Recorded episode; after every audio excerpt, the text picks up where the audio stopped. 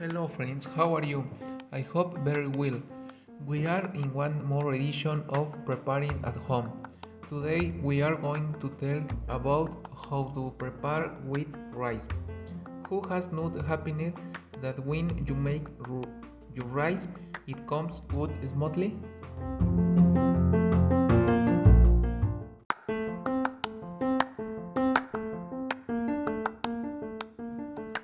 We are going to start by having our mise en place. You have to add the ingredients that I will mention so that your rice is perfect.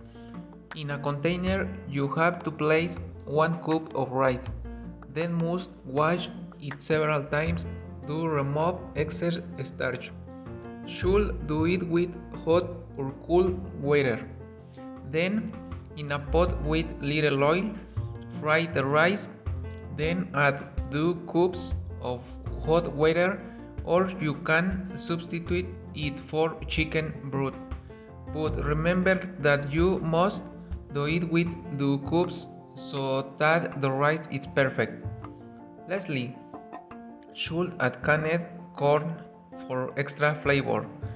And ready, you already have your perfect rice.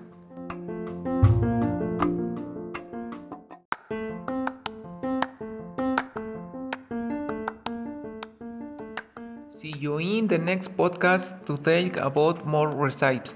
See you in the next. Bye.